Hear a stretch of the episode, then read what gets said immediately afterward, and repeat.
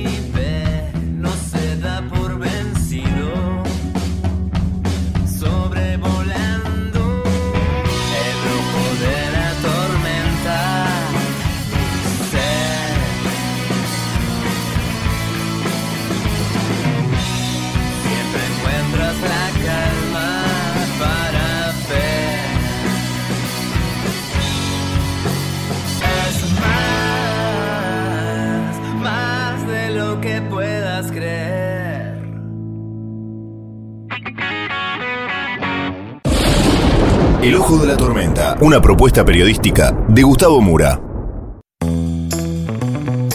Hola, ¿qué tal? ¿Cómo están todos? Bienvenidos al Ojo de la Tormenta. Comenzamos la semana, comenzamos con este lunes con nuevas cortinas, así que esperemos que sean de su agrado. Y ya rápidamente vamos a ir desarrollando los temas.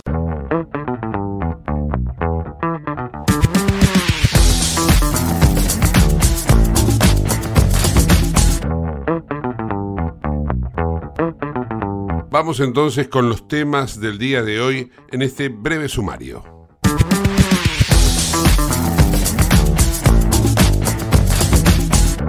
La designación del arzobispo de la ciudad de Buenos Aires desató una interna increíble en la iglesia, una insólita polémica cuyo fin todavía no se puede avisorar. El avión presidencial tiene muchísima tela para cortar. Vamos a hablar de este tema y también de una amenaza de bomba que le costó a Aerolíneas Argentinas un millón de dólares. Hubo elecciones en España, también las hubo en Turquía y hubo nuevos ataques en Ucrania. Informe desde Europa. La estatua Gallardo dio mucho que hablar. La artista que la hizo explicó por qué hizo tan abultada la entrepierna. De esto y mucho más en el ojo de la tormenta.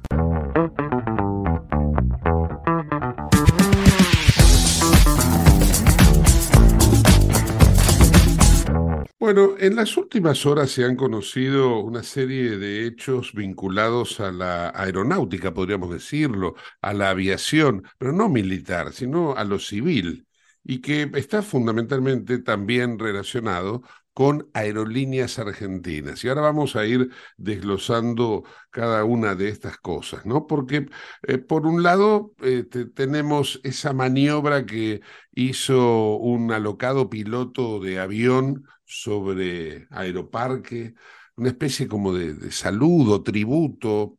No sé, ahora vamos a, analizar a ver de qué se trató ese sobrevuelo de la nueva nave presidencial.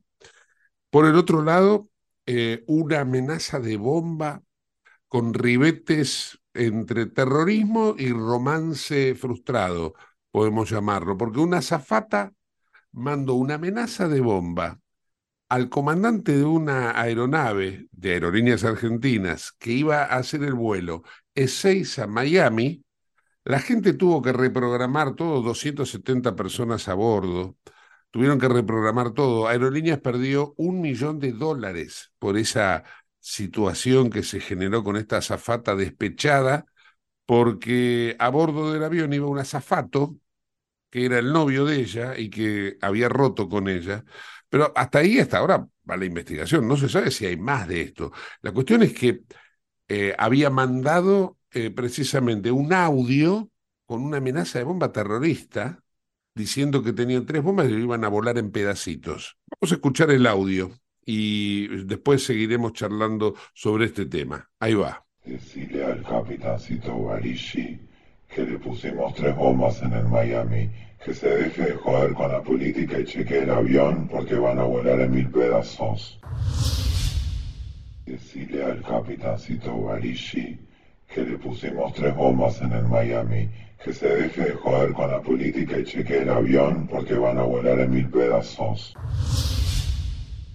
Bien, ahí tenemos entonces esta voz simulada de la azafata que me imagino yo que debe estar presa, y si no está presa debe tener una, una caución muy alta. Pero la cuestión es que ahora habrá que ver de qué manera se determina y se deslindan estas responsabilidades. Y por último, sobre el tema del avión presidencial, una que creo que no ocurre en ningún lugar del mundo. El avión, ¿cómo se llama? Avión presidencial. ¿Para trasladar a quién? Al presidente. Bueno, en este momento el avión presidencial está yendo hacia China, está volando a China, con el primer ministro, podríamos decir, porque es el ministro más importante del gobierno y dicen que es el futuro candidato presidencial, Sergio Massa, junto al hijo de la vicepresidente, Máximo Kirchner. Están viajando hacia China para pedir plata para Argentina, entre otras cosas debe ser para pagar el avión. Y por el otro lado, el presidente está viajando hacia Brasil, pero no va en el avión presidencial, va en un avión de línea. La verdad, me parece que esto es para un programa de, no sé, cómico, se me ocurre. Vamos a dialogar sobre algunos de estos temas con Ezequiel Sicardi, es piloto, sabe de qué hablamos cuando decimos que era alocada la maniobra de el que sobrevuela Aeroparque de una manera, se me ocurre, muy loca. Ezequiel, ¿cómo estás? ¿Qué Gustavo? Un placer saludarte a vos y a toda tu audiencia. Buenas tardes. De todo lo que te acabo de decir, podés opinar de lo que quieras porque vos sos idóneo de esto. Bueno, eh, analicemos un poco la maniobra temeraria de los pilotos que trajeron de Miami al nuevo Tango 01, que ahora se llama ARG, Alfa Romeo Golf 01, eh, con el objetivo simple y llanamente de hacer un espectáculo circense sobre el aeropuerto más, más densamente transitado que es Aeroparque, ¿no? La maniobra de estos señores significó pérdidas millonarias para diversos operadores aéreos porque se tuvo que literalmente interrumpir el tráfico aéreo, Gustavo. No quiero hacer muy larga la historia ni meternos en temas técnicos para nuestra audiencia, pero lo que hicieron estos señores fue no solamente pedir volar bajo en un aeropuerto donde no tenés escape para ningún lado, porque la pista está a escasos metros de las calles de rodaje y a escasos metros de la plataforma, sino que además, lo más sorprendente de todo esto es que el aeropuerto en ese momento, por los vientos reinantes, venía operando, para que los que conocen Buenos Aires, venía operando, la aproximación se venía haciendo, por ejemplo, desde Puerto Madero Aeroparque, no desde River Aeroparque, ¿no? Eh, se venía utilizando la pista 31, la cabecera 31 que apunta al norte. Esa era la cabecera que se venía utilizando y todos los aviones estaban en ese momento esperando para aterrizar en Quilmes, con una meteorología bastante adversa, inclusive lo que también nos sorprende de esta maniobra. Y estos señores insistieron como si fuese que realmente estuviesen llevando al presidente, cosa que no lo estaban y tampoco tenían la prioridad de presidencial, porque el avión, cuando no lleva ninguna autoridad a bordo, es un avión común y silvestre. Insistieron con hacer exactamente lo contrario que venían haciendo los demás aviones, ¿no, Gustavo? Que era aterrizar por la pista contraria, por el sentido contrario, por arriba de River, ¿no? Por arriba de Clo-Clo. Y eso hizo, eso obligó a la torre de control en un esfuerzo desmedido, Gustavo, de tener que interrumpir descensos. Eh, un avión de aerolíneas argentinas tuvo que subir de nivel, cosa que no existe nunca en la vida. Vos cuando venís descendiendo, vas descendiendo, no subiendo, con lo que implica el consumo ese de combustible. Y en tierra, para no, para no hacer tan larga esta charla, en tierra varios aviones esperaron más de media hora que estos señoritos terminaran su espectáculo circense, como le digo yo, ¿no? Eh, y por último, comentarles que la maniobra fue extremadamente temeraria porque vos cuando, haces, cuando haces un vuelo muy bajo, por ejemplo, cuando venís aterrizando y por X motivo tenés que abortar porque a lo mejor tenés un viento cruzado, eh, vos salís a volar recto, Gustavo, lo que significa que vas acompañando el eje de la pista. Estos señores, para colmo de males, salieron a volar a escasos 50 pies del terreno, que son unos 15 metros, hicieron un viraje por izquierda, lo que le hace que la maniobra sea aún más temeraria, ¿no, Gustavo? Porque vos cuando girás un avión, cuando lo pones de costado, estás perdiendo sustentación en ese ala, y en este caso lo estás haciendo a escasos metros, ¿no? Eh, entonces, todo es criticable, todo estuvo mal hecho. Las pasadas en el mundo no existen más, Gustavo. Esto de salir a volar bajito para que se cuando, cuando se hacía, cuando terminaba la carrera un piloto de línea aérea, eso no existe más. Vos en Europa, donde me encuentro yo en este momento, en Madrid, volaste 30 años para Iberia, hiciste tu último vuelo, te están esperando en tierra con una torta, una botella de champán, te dan un, un abrazo y te dicen gracias por los servicios prestados. claro, anda, anda a celebrar en tu casa. ¿Qué, qué es eso de Además, celebrar con el avión? Además, tenemos que considerar que en esas pasadas es cuando el avión más consume combustible, Gustavo, porque estás exigiendo los motores al máximo eh, y estás literalmente paveando, por así decir, porque estás volando muy bajo. eh, es en el momento donde el avión más consume combustible, cuando estás, cuando estás aproximando y ni hablar cuando estás saliendo a volar nuevamente, ¿no? Para que quede Eh, claro, combustible que pagamos todos, ¿no? Ezequiel, para aquellos que por ahí no vieron el video, que están ahora enterándose, eh, si fuera un auto, lo pusieron en dos ruedas, para que quede claro, ¿no? El, el avión. Esto es lo que hicieron.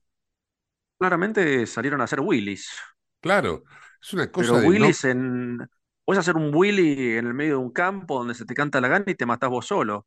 Pero si haces un Willy en, en una peatonal, Florida, La Valle, sabés que vas a matar gente, Es una eh, cosa de, de no, de no creer.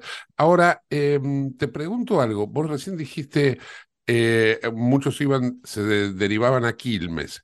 ¿Qué, aterrizan en Quilmes? No, eh, cuando quise decir Quilmes es que en la aproximación a Aeroparque, cuando vos venís aterrizando del sur, la, espera, o sea, cuando te dan turno para aterrizar, lo haces arriba de Quilmes. Y si venís aterrizando del norte, la espera se hace arriba de Escobar. Eh, en este caso, todos los aviones estaban esperando para aterrizar arriba de Quilmes. Ese es el punto de espera para ingresar a Aeroparque, Ah, ¿no? no, te pregunto porque hay una pista en Quilmes, pero no sé si resiste a esos aviones.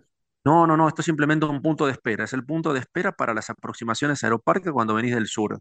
Ah, Y si venís del norte o, por- o cuando, cuando los vientos están reinantes del, del sur y tenés que aterrizar del norte, la espera es en Escobar.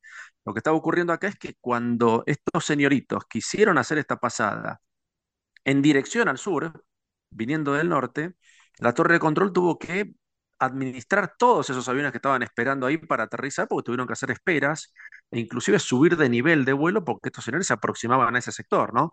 Ten en cuenta que de Aeroparque a Quilmes llegás en dos minutos de vuelo, tres minutos de vuelo. claro. Eh, fue un verdadero mamarracho, Gustavo. Eh, muchos en la, en las redes me critican a mí diciendo, señor, pero esto es un avión que acaba de llegar, había que festejar.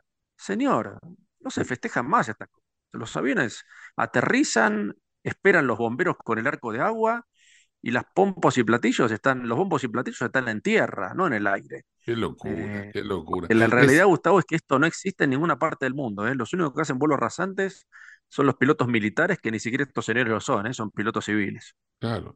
Ezequiel, eh, y los pilotos estos, se lo, son- o sea, disculpa mi ignorancia, ¿no? Pero digo, eh, son una especie como de Messi de la aviación, son unos pilotos reconocidos o son este, ignotos este, pilotos de avión, más allá de la, importancia que sea eh, pilotear un avión, ¿no? Bueno, para volar un jet tenés que tener cierta experiencia, Gustavo. Desconozco la experiencia de estos señores. eh, seguramente para volar el 757 tienen que haber aprobado el simulador de vuelo, que tampoco existen hoy muchos en el mundo. Y me remito también al tipo, al tipo de compra que se hizo con este avión, ¿no? Porque este avión es obsoleto, ninguna línea aérea ya prácticamente lo tiene. Quedaron en manos de cargueras. eh, el avión, tengamos en cuenta que este modelo en particular es del año 2000. Y el último Boeing 767 que, se- que salió de la fábrica de Boeing salió en el año 2003. Eh, imagínate que en 23 años cambió mucho la tecnología, los motores hoy son mucho más eficientes Y para colmo de males, este avión, si hoy le querés poner el tarrito de venta, como si fuese el tarrito de, de tu coche, para que lo, lo, querés poner en venta, bueno, hoy no te lo compra nadie, Gustavo. Pagamos 25 millones de dólares por un avión que nadie lo quiere en el mundo. Nadie. Pero acaban de comprarlo. Pagaron 25 millones por haber pagado 5 y así todo es un avión caro, porque lo que nos va a costar este avión dentro de un par de años mantenerlo en vuelo, fruto de su obsolescencia, eh, no me quepa la menor duda que a lo mejor termina pudriéndose como el otro, 757, que está en Palomar. ¿Y cuánto sale uno? 757 está la intemperie. Uno nuevo, uno nuevo de verdad, 2023. ¿Cuánto, cuánto hubiera salido?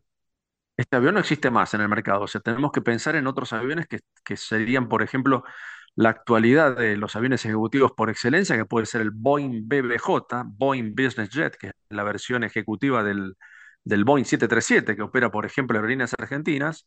Y hoy un Boeing 737 usado, pero que tiene valor de reventa, podría costar a lo mejor 35 millones de dólares. Es un avión que tiene mucho más eficiencia que el, 7, el 757.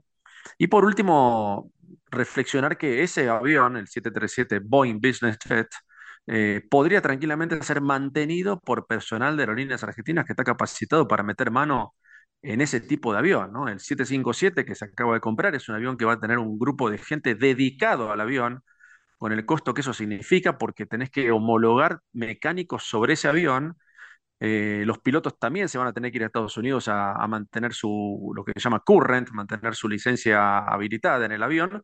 Lo van a tener que hacer en Estados Unidos, con el costo que eso significa, los viáticos, que le encantan los pilotos un viático, porque cada día de viático son 400 dólares en efectivo y nadie dice, no, señor, ¿por qué no compran un 737 y aprovechan los simuladores de aerolíneas argentinas que están en esa ISA? Por lo visto, no. Eh, Argentina siempre es al revés, ¿no? Siempre buscan a lo mejor intereses mezquinos en buscar aviones que solamente terminan en manos de unos, que en este caso va a ser Argentina, con los extracostos que significa para el país, ¿no, Gustavo? No estamos en este momento eh, con dólares que brotan de, del piso, ¿no? Como mm. para tener que justamente afrontar este gasto, porque todo gasto aeronáutico es en, dólar billete, ¿no? Eh, a alguien en Estados Unidos le vas a tener que pagar para mantener este avión en vuelo, a alguien en Estados Unidos le vas a tener que pagar para certificar a estos pilotos cada seis meses, ¿no? Porque, eh, insisto, los simuladores de 757 están hoy solamente en Estados Unidos. Curren se llama el certificado. Eh, vos tenés una licencia para volar. El Digo, nada más apropiado, nada más apropiado. Nada más bueno, Curren viene justamente de la sigla para mantenerte habilitado, para mantenerte al día, por así decir. La palabra es esa. Para estar al día, curren, tenés que. No, no, no, no, no, por favor, no te confundas con curro, ¿eh? No, por favor. Invertarte un curro, por Dios. La realidad es esa, Gustavo. Eh, Ezequiel... una decisión, una muy mala decisión a nivel aeronáutico. A mí me hace acordar a los trenes de Jaime, Gustavo, que duraron dos días andando. Los, los españoles, los portugueses que llegaron, que eran todo chatarra. Este no te digo que es una chatarra, pero va a tener que demandar mucho dinero para que no se transforme en una chatarra más como el actual Tango 01 que está pudriéndose en el Palomar, ¿no? Y de última va a terminar eh, en, eh, ¿cómo es? En Tecni, ¿cómo se llama la, la feria? Tecnópolis. en Tecnópolis. En, de última va a terminar ahí, en Tecnópolis. Y va a ser la, la manera más eficiente de, de mostrárselo a la sociedad, como, como, como nos tienen acostumbrados, ¿no? Ezequiel, agradecido por este tiempo. Te mando un fuerte abrazo. Un placer estar con vos y con toda tu audiencia, Gustavo. Chao, hasta luego. Ezequiel Sicardi desde Madrid, bueno, eh, contándonos esto para el ojo de la tormenta. En Lubestop Banfield te revisamos el auto y le hacemos el cambio de aceite y filtros en media hora. Lubestop Banfield es un lubricentro integral donde también podés cambiar las pastillas de freno de tu vehículo. Lube Stop está en el SINA 471 Banfield. Y si no podés traer el auto, te hacemos el servicio a domicilio. Instagram y Facebook, Lube Stop Banfield. Durante el fin de semana se llevaron a cabo elecciones en dos lugares de Europa que son muy importantes para todo lo que es el concepto global. Por un lado, hubo elecciones en España fueron de carácter local, pero van a afectar, y vamos a ver ya ahora cómo, a la presidencia del gobierno ibérico. Y por otra parte, también hubo elecciones en Turquía. Fue un balotaje en el cual se definía la continuidad de un presidente polémico o la llegada de un nuevo poder. Bueno, triunfó el oficialismo. Por lo tanto, Erdogan va a continuar siendo el jefe de gobierno turco, algo que después veremos en el análisis posterior al informe, no le está sirviendo mucho a Occidente. También hubo nuevos bombardeos en Ucrania por parte de Rusia con tecnología iraní. Vamos a compartir ahora el siguiente informe de Euronews. Alberto Núñez Feijó pasa su primera prueba de fuego. Su partido, el Partido Popular, ha logrado recuperar un gran poder institucional en comunidades y ayuntamientos como la Comunidad Valenciana y Baleares y ha arrasado en Madrid. Ha arrebatado al Partido Socialista regiones importantes como Extremadura, Aragón y La Rioja. Muy malos resultados para los partidos en el Gobierno que han llevado al presidente, a Pedro Sánchez, a convocar elecciones anticipadas. Y aunque las votaciones de ayer tenían un alcance municipal y autonómico, el sentido del voto traslada un mensaje que va más allá. Y por eso, como presidente del Gobierno y también como secretario general del Partido Socialista, asumo en primera persona los resultados y creo necesario dar una respuesta y someter nuestro mandato democrático a la voluntad popular. La convocatoria formal de las elecciones aparecerá publicada mañana, martes, en el Boletín Oficial del Estado, de forma que los comicios se celebrarán el domingo 23 de julio. Las de España no son las únicas elecciones de las que hemos estado pendientes este domingo. En Turquía ha sido reelegido el conservador presidente Recep Tayyip Erdogan para un tercer mandato. En el poder desde hace 20 años, el presidente Erdogan controlará el país otros cinco años más. Reelegido con algo más del 52% de los votos, estos comicios muestran la fuerte polarización del país. Erdogan ha llamado a la unidad uno de sus grandes desafíos, aunque inmediatamente arremetió contra la oposición, a la que acusó de ir de la mano de los terroristas y de querer imponer una agenda LGBT. La oposición reconoció su derrota, que atribuye en parte a las injustas condiciones del proceso electoral, dado el control que ejerce Erdogan en los medios de comunicación y las instituciones. Erdogan tendrá que superar el reto de la inflación galopante y reconstruir las áreas devastadas por el terremoto del 6 de febrero. La oposición teme nuevas amenazas para las libertades fundamentales. Según el Observatorio de Derechos Humanos, Turquía retrocedió varias décadas en materia de derechos humanos bajo la presidencia de Erdogan.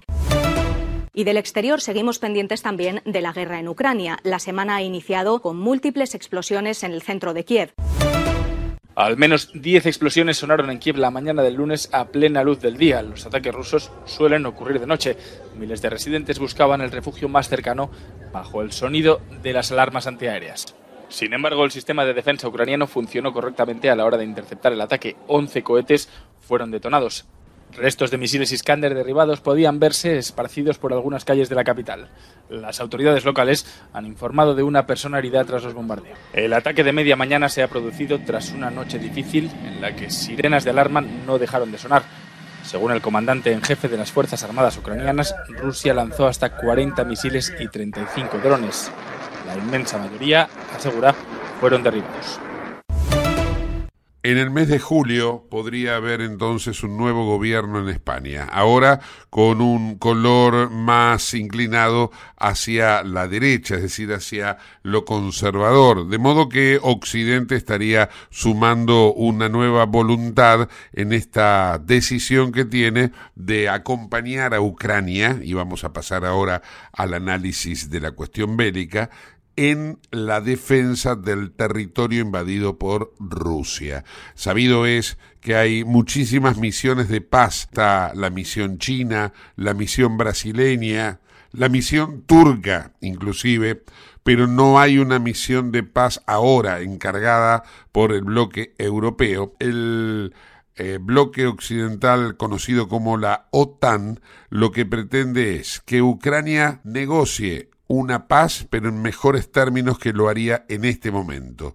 Y ese, esa negociación sería posible si Ucrania vuelve a recuperar la península de Crimea y también las que ahora son repúblicas independientes, entre comillas, de Lugansk y Donetsk, que en realidad eran provincias ucranianas, que es donde precisamente ahora se está centrando toda la guerra en la ciudad de Bakhmut.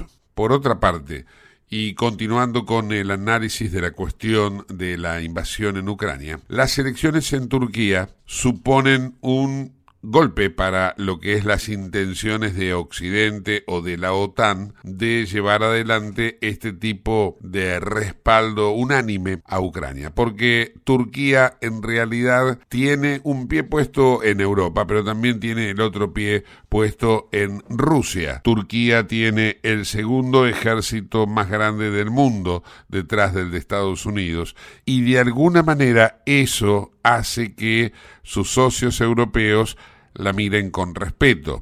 Erdogan tiene muchísimos negocios en Rusia, no está dispuesto a que Rusia se malquiste con Turquía y de esta manera es como eh, de alguna forma Turquía se pone en un lugar de árbitro incómodo para Europa. Veremos con el correr de las próximas horas qué posición asume ahora el nuevo Erdogan que por otros cinco años va a manejar los destinos de Turquía.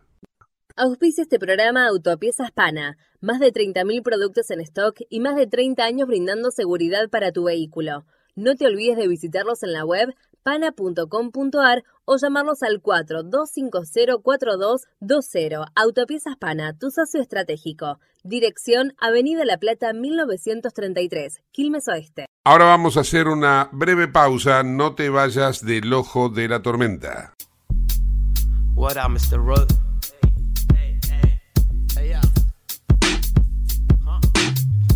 Es el ojo de la tormenta, cuesta ver alrededor. La guerra por la moneda demuestra la involución. Revolución contra el ladrón, es el tal gobernador. Dirigente, delincuente, sinónimo de matón. Xenófobo e idiota, explotan las bombas accionadas por algún hijo de puta. Recursos naturales, vamos a contaminar el medio ambiente. Mueren animales y enferman a nuestra gente. Comunicate con nosotros al 11 59 65 2020. El WhatsApp de Late.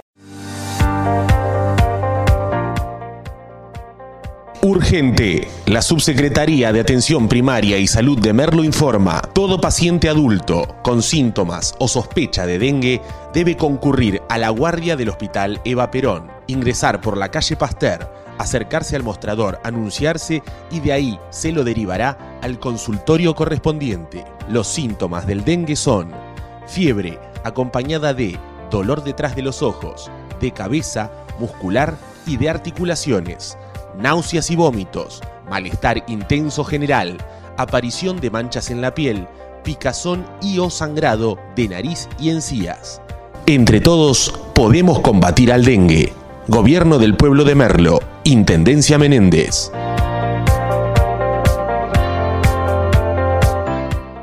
Autopiezas Pana, distribuidor nacional de autopartes, líder en el rubro suspensión, dirección y frenos para vehículos. Para más información sobre las marcas que trabajamos, visítanos en nuestra web pana.com.ar o escribinos a nuestro email pana.pana.com.ar. Autopiezas Pana, tu socio estratégico. 28. 34.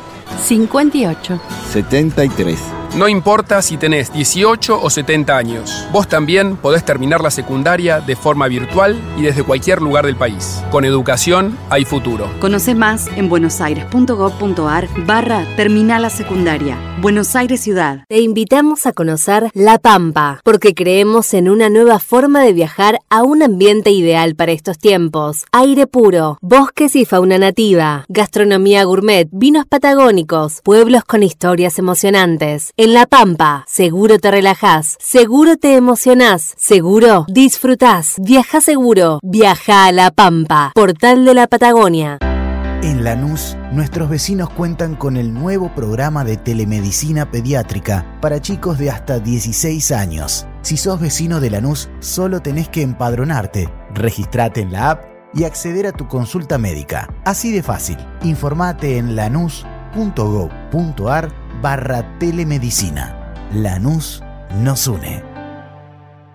¿Sabías que todos los accidentes por inhalación de monóxido de carbono son evitables? Chequea que la llama de tus artefactos sea siempre azul. No olvides ventilar los ambientes de tu hogar todos los días, verificando que las rejillas cuenten con salida al exterior y las ventilaciones no estén tapadas ni sucias. Y controla las instalaciones internas con un gasista matriculado. Con estos consejos, proteges a tu familia. Metrogas, damos calor. ¿Qué es lo que hace a San Isidro distinto?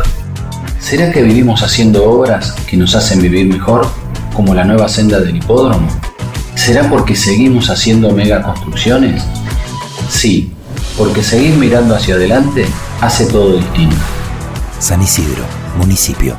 CRIBE, Centro de Rehabilitación Integral Belepoc, atención dedicada ante las principales enfermedades crónicas e invalidez del sistema nervioso. www.cribe.com.ar Independencia 5182, Villa Ballester. Teléfonos 4768-6774 o 4767-6296. Merlo crece en obras. La Secretaría de Obras y Servicios Públicos de Merlo avanza con el plan de renovación de la red vial. Estos trabajos mejoran la transitabilidad de las calles, la seguridad y la calidad de vida de nuestros vecinos. Ya finalizaron trabajos de pavimentación en la calle Junín entre Cervantes y Ruta 40 en Merlo Centro. Se encuentran en ejecución en Irigoyen entre Garay y Cámpora en Merlo Norte y continúan nuevas obras en el distrito. Merlo crece en obras. Intendencia Menéndez. ¿Tenés Galicia? Tenés que saber algo. ¿Tenés alguna duda? Tenés alguien que te escucha y te da atención 24/7. ¿Tenés ganas de hacer algo? Tenés muchos beneficios en lo que más te gusta. Tenés ganas de no hacer nada. Tenés una app para hacer todo desde el celular sin moverte del sillón de tu casa. Tenés todo para vivir un día a día mejor. Tenés Galicia. Tenés Galicia.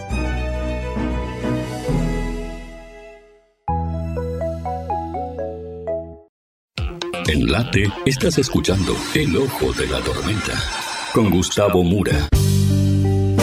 No hay que fijar la mirada en otra dirección.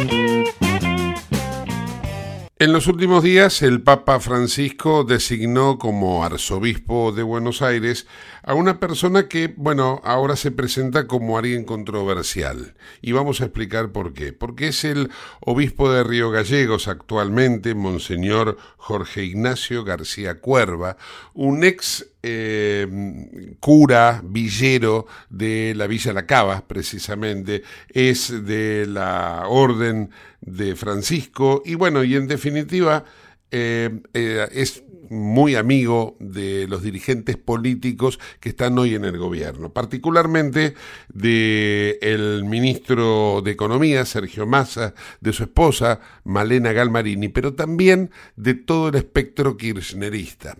En las últimas horas se ha dado a conocer un video del obispo García Cuerva en Río Gallegos, cuando en una homilía se confesó decididamente peronista y lo decía en estos términos. Escuchemos.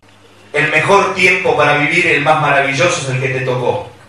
Así que no vamos a entrar en discusiones de épocas.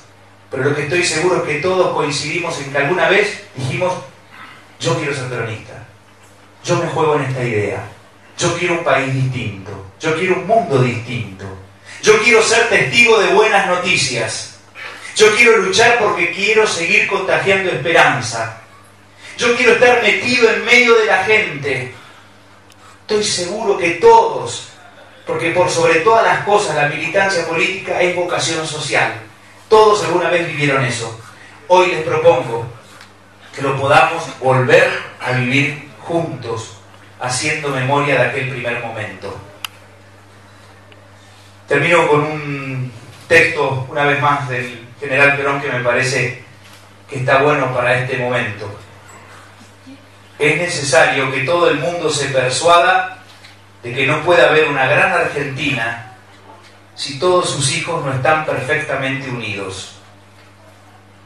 Combatimos desde este punto de vista toda clase de lucha social, porque la lucha, producto del odio, destruye valores y energías.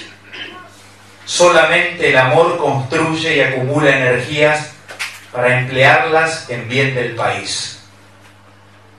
Repito, por algunos que creían que a Perón le gustaba la lucha de clases. Combatimos toda clase de lucha, porque la lucha es producto del odio, destruye valores y energías. Solamente el amor construye y acumula energías para emplearlas en bien del país.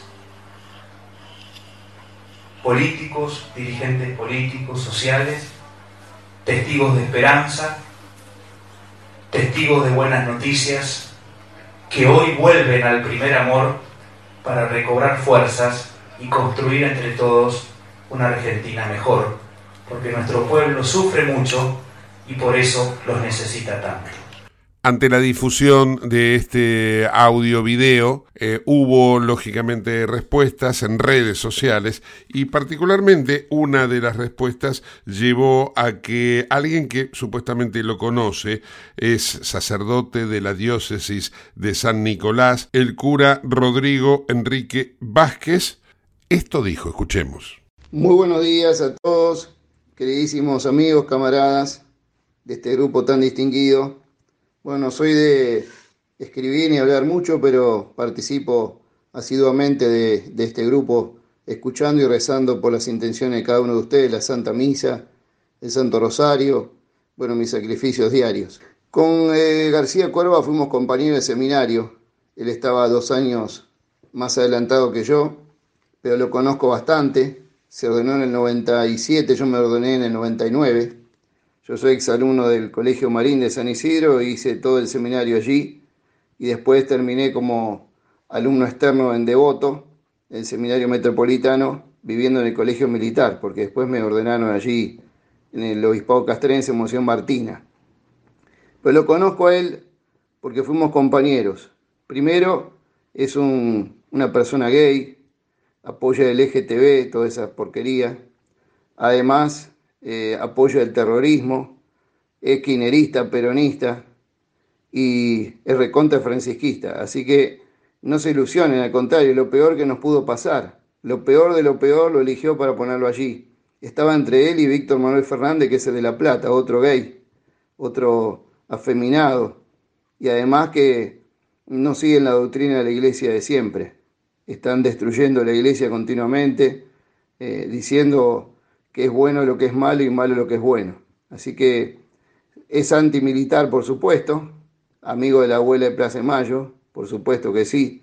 Así que no se ilusionen para nada.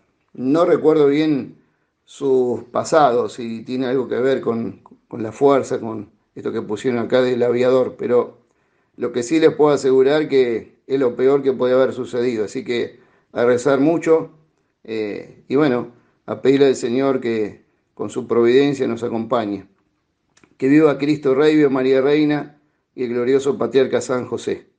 El cura Vázquez en las últimas horas, ante la gran difusión que ha tenido este audio, dijo que se arrepiente de todo el contenido del WhatsApp que hizo circular. ¿Estás buscando vinos para darte un gusto o para regalar? La Vinoteca Uva Morada Cuenta con una amplia variedad de vinos exclusivos para diferentes ocasiones. Buscala en Instagram, arroba uva morada. Uva morada, vinos especiales para personas especiales. Arroba uva morada. En el año 2018, Sofía María Sligua, una docente mayor de edad, fue atacada a golpes, fue sorprendida en su casa por delincuentes que le provocaron la muerte. Desde el año 2018 a la fecha, no ha habido juicio. Recién ahora comienza todo y vamos a dialogar con Guillermo, el hijo de la víctima. Guillermo, gracias por atendernos. ¿Nos puedes contar qué ha pasado en estos cinco años casi, no? Sí, sí. Bueno, este, como vos decías muy bien, eh, mi mamá fue asesinada el 13 de junio del 2018. Este, por suerte, gracias a los fiscales y a la policía, este, han hecho una investigación, la verdad, muy digna y rápida. Fueron este, detenidos después de varias pruebas. Este, cuatro personas, cuatro personas mayores de edad, este, están implicados en el, en el hecho.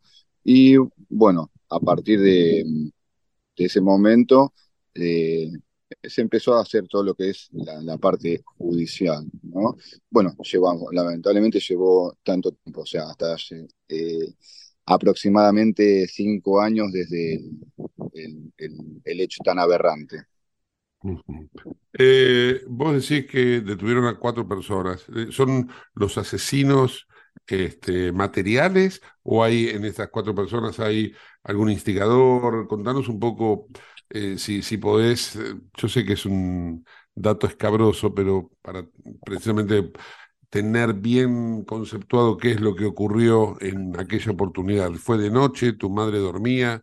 Sí, sí, fue durante la madrugada, aproximadamente a las 3, 4 de la madrugada, ingresan al domicilio de ella, forzando una reja, este, eh, entraron, eh, golpearon a mi hermano, este, eh, vivía ahí junto a ella, eh, bueno, le dieron vuelta a toda la casa, rompieron todo, este, y bueno, este, también le propiciaron mm, muchos golpes a, mi madre, y bueno, fue la que le produjo la muerte. O sea, los cuatro implicados son los que están eh, acusados de- del hecho, ¿no? O sea, de haber entrado a la casa. Ujú, Claro, claro. También hay otros dos que están acusados de encubrimiento, con lo cual serían seis las personas que van a, ser juzgadas, ¿no? Exactamente, los que fueron eh, acusados de encubrimiento fueron los que tenían eh, objetos este, eh, que le habían sustraído a, a ella y bueno, mediante las pericias se pudieron comprobar que ellos, algunos comercializaron y otros retuvieron esos objetos, ¿no? ¿Y, y qué pena se está pidiendo los fiscales para los cuatro autores materiales y para los dos encubridores? Y por lo menos para los cuatro materiales, de los autores eh, materiales se está pidiendo una perpetua. Este, o sea, esa está la cara- caraturada la, la causa, ¿no? Eh, cadena perpetua, eh, crímenes causa, porque trataban de borrar todo lo que sea este, eh, pruebas del, del, del hecho, ¿no? O sea, ya con la eh, causando la muerte, como que no sé si pensaban que iban a, no se iban a, no, no, no, no iba a descubrirse el del hecho, y bueno, este, se le pide cadena perpetua. ¿Y para los encubridores? Y para los encubridores creo que tiene una pena de 10 años, no, no recuerdo bien ahora este, cuál es la, la pena, pero bueno, este, también eh, estarían en, en prisión un, un tiempo. ¿Y esto a ustedes como familia los conforma? Eh, digamos, eh, obviamente que esto no restituye la vida de tu madre, pero digo, ¿lo, lo- los da por satisfechos en cuanto al accionar de la justicia o creen que no hay justicia con esto? Y mira, eh, uno, después de haber eh, vivido este hecho, se hace un montón de preguntas, ¿no? Este, porque decís, bueno, si ya los- las personas estas tuvieron antecedentes, ¿por qué no estuvieron este, cumpliendo esa pena? Entonces se hubiese evitado todo, ¿no? Eh, sí, nos deja un poco de, de tranquilidad saber que van a cumplir una pena, pero bueno, o sea, siempre es un sabor amargo, ¿no? Con todo esto, porque no hay, no hay pena que, que sea, ¿cómo te puedo explicar? Este, que nos Reparatoria. satisfaga a todos, ¿no? Claro. O sea, tal cual, o sea, porque eh, las personas estas siguen vivas, siguen con su vida, con su vida, o sea, recibiendo visitas, este, recibiendo a sus familiares, este, en la cárcel, por más que estén, cuando, cuando vayan a ser condenados, este, van a seguir, o sea, con una, una vida. Acá, lamentablemente, hemos perdido la, la vida de, de mi madre y, y se podía haber evitado eso este, si hubiese habido una justicia previa. Eh, suele ocurrir en circunstancias como esta, en donde a los familiares de la víctima le- le- le- les hacen algún tipo de amenaza. ¿Es el caso de ustedes? ¿Fueron amenazados por las denominadas mafias de los delincuentes? No, no, por suerte no, no, no. Este, no, no, en ese sentido no, no. Esperemos que después de esto no, no, no pase, ¿no? Pero bueno, este, uno sabe que eh, a veces el entorno es muy turbio, digámoslo, y bueno, esperemos que, que no se dé, que no se dé.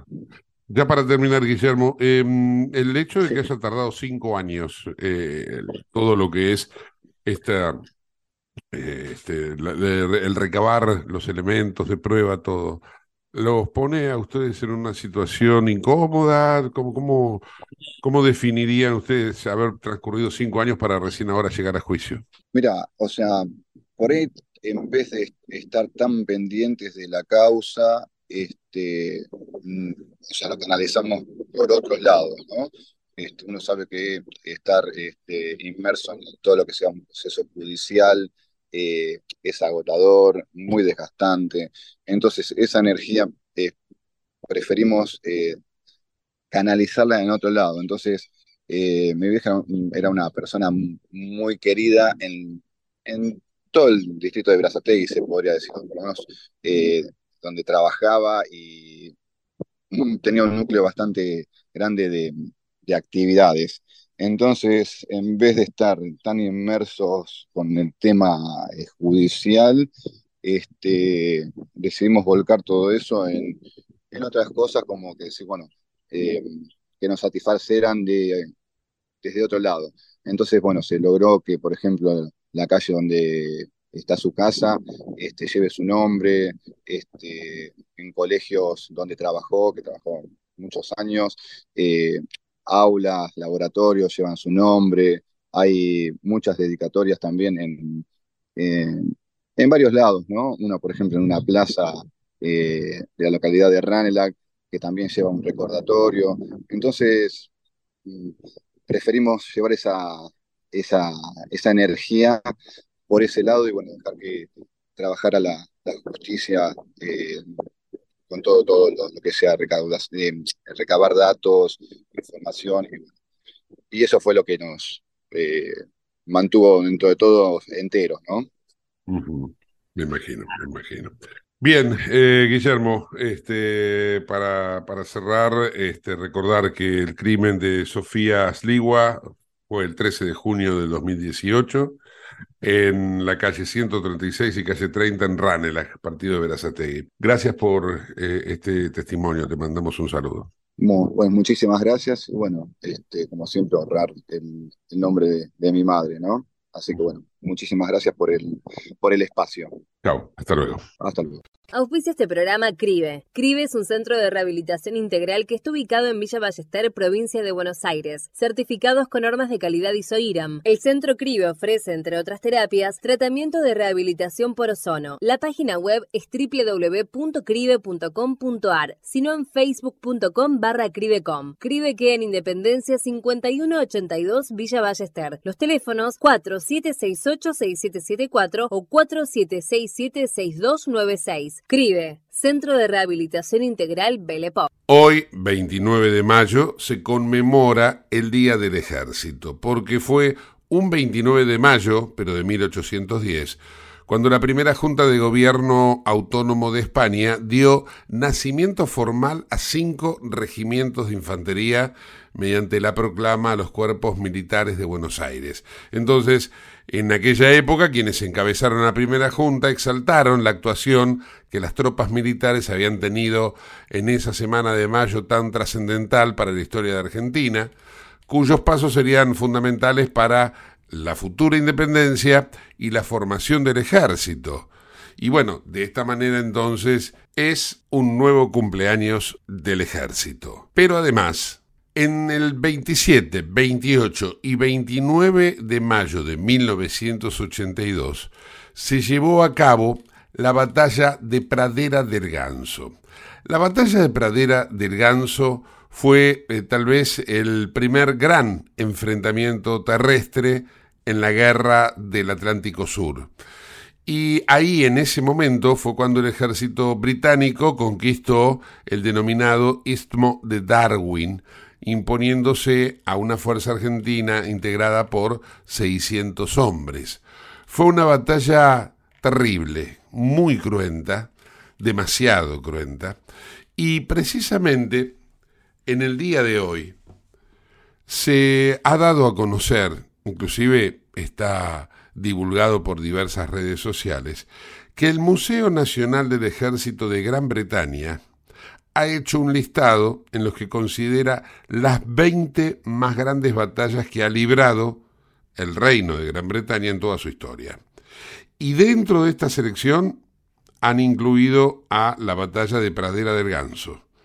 Como acabo de mencionarles, una pequeña fracción de tropas argentinas, 600 hombres, mantuvo dos días a raya a fuerzas de élite del ejército inglés. Esto lo hicieron los que de alguna manera llamaban los chicos de la guerra.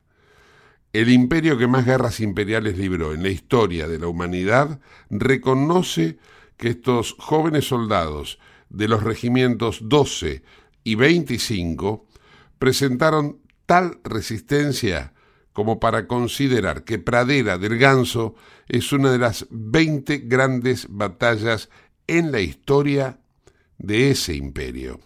Y ahí es donde eh, los remito a lo que es precisamente en Internet hay un lugar en donde está eh, declarado, destinado, las 20 batallas más grandes de Gran Bretaña en su historia. Y una de ellas es la batalla de Pradera del Ganso. En realidad, ellos lo llaman la batalla, o sea, Battle of Goose Green, y bueno, lógicamente no pone Malvinas, sino que pone Falkland War. Bueno, esto precisamente ocurrió entre el 28 y 29 de mayo. En rigor comenzó el 27, pero yo estoy leyendo textualmente lo que dice en historynewsnetwork.org. Allí pueden ustedes ir y van a encontrar The 20 Greatest Battles in British History. Esto es lo que hay que destacar, además de el Día del Ejército, en el efemérides de hoy. Viví la experiencia OnFit. Descarga la app y lleva tu entrenamiento a todas partes. Disponibles para iOS y Android. Como buen oyente del ojo de la tormenta que es, le queremos mandar un saludo muy grande al queridísimo amigo Mario Arvía, hincha del bichito de la paternal, que hoy está cumpliendo sus primeros 65 añitos. Le mandamos un saludo muy grande y bueno, y a disfrutar. Ahí va. Y te cantamos en este día tan especial con las palmitas arriba, haciendo palmas, palmas, palmas. Que llegó el mariachi Monse a la una, a la dos, un, dos, tres. Cumpleaños feliz, Feliz, feliz. te deseamos a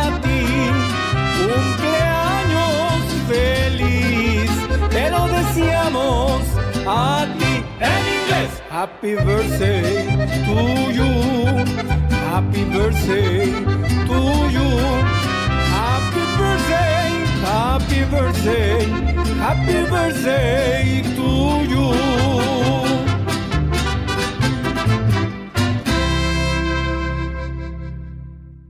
El sábado fue un día de festejos para los hinchas de River, pero más lo fue para Marcelo Gallardo, conocido como El Muñeco. ¿Por qué? Porque, bueno, finalmente se descubrió la estatua de casi 7 metros de altura que hicieron en el Monumental y una vez que se conoció la imagen de la estatua, llamó muchísimo la atención, digamos, el abultado tamaño de su entrepierna, por decirlo de algún modo elegante. Esto generó más de un meme a través de redes sociales y llevó a las típicas cargadas de los hinchas de River para con los de Boca por la final en Madrid. La autora de la obra, Mercedes Zaval, explicó los motivos por los cuales hizo así abultada la zona genital de Marcelo Gallardo y que precisamente llamó mucho la atención. Ella habla de el encargue que le hizo el doctor Carlos Trillo, que es un dirigente de River, que ideó y encabezó la movida, y luego es donde empieza el relato que ahora vamos a escuchar, en donde cuenta, ¿viste el toro de Wall Street en los Estados Unidos? Bueno, él tenía una idea de algo así, lo acepté y me la jugué. Así lo dijo entonces la autora, escultora, la artista de la obra Mercedes Zaval. Escuchemos. Eh, vi- ¿viste el toro de Wall Street? Él tenía esa idea de algo así, porque también estamos hablando de un vocabulario futbolero. ¿Qué pasa? Como a mí me gusta también involucrarme de manera pasional con el, con el trabajo, eh, me pareció que también era importante algunas partes de la obra eh, hacer cier- ciertas modificaciones o agra- agrandar algunas partes o achicar otras, o sea, porque eso le da más impacto a, a- a la obra, sobre todo porque estamos hablando de una obra que va a ser eh, vista por los hinchas de River Plate. Entonces, es como un gesto hacia los hinchas eh, con mucho respeto, o sea, no, no, no, no es una burla ni mucho menos, son como pequeños gestos como para darle más impronta a la obra, o sea, ponerle la medalla, porque el momento que levanta la Copa en Madrid, él no tenía puesta Claro, el saco, tenía la camiseta. Entonces le puse el saco, porque el saco y después el saco fue ícono, la medallita, con el 9 del 12. Le levanté el taquito por el taco no de Mariano Clos. Eh, le le hice el tipito de la copa, le puse la, la camiseta de River con un dedito así. Vale la pena contar que después de la presentación de la estatua, Gallardo se expresó sobre el futuro como entrenador y dijo, después de un periodo muy largo y no tengo plazos, tampoco sé cómo va a seguir mi carrera, no voy a generar ningún tipo de expectativas con eso. Se habló mucho del Chelsea y Gallardo, pero finalmente el Chelsea se inclinó por otro argentino, Mauricio Pochettino, quien firmó contrato en las últimas horas, así que bueno, ahí ha quedado relegada por ahora esta posibilidad. Gallardo sigue disponible y agregó sobre su futuro, los tiempos serán los que tengan que ser. No estoy desesperado por dirigir, no quiero embarcarme en un lugar por el simple hecho de trabajar, quiero encontrar un lugar que me identifique, tengo que sentir una conexión. Si es ahora, será ahora, y si es más adelante, será más adelante. El muñeco Gallardo con su firma le puso por ahora este punto final a esta situación. Te invitamos a conocer La Pampa, porque creemos en una nueva forma de viajar a un ambiente ideal para estos tiempos. Aire puro, bosques y fauna nativa, gastronomía gourmet, vinos patagónicos, pueblos con historias emocionantes. En La Pampa, seguro te relajás, seguro te emocionás, seguro disfrutás. Viaja seguro, viaja a La Pampa, portal de la Patagonia. Bueno, hasta aquí llegamos en el día de hoy. Nos encontramos en el próximo Ojo de la Tormenta. Gracias por habernos acompañado.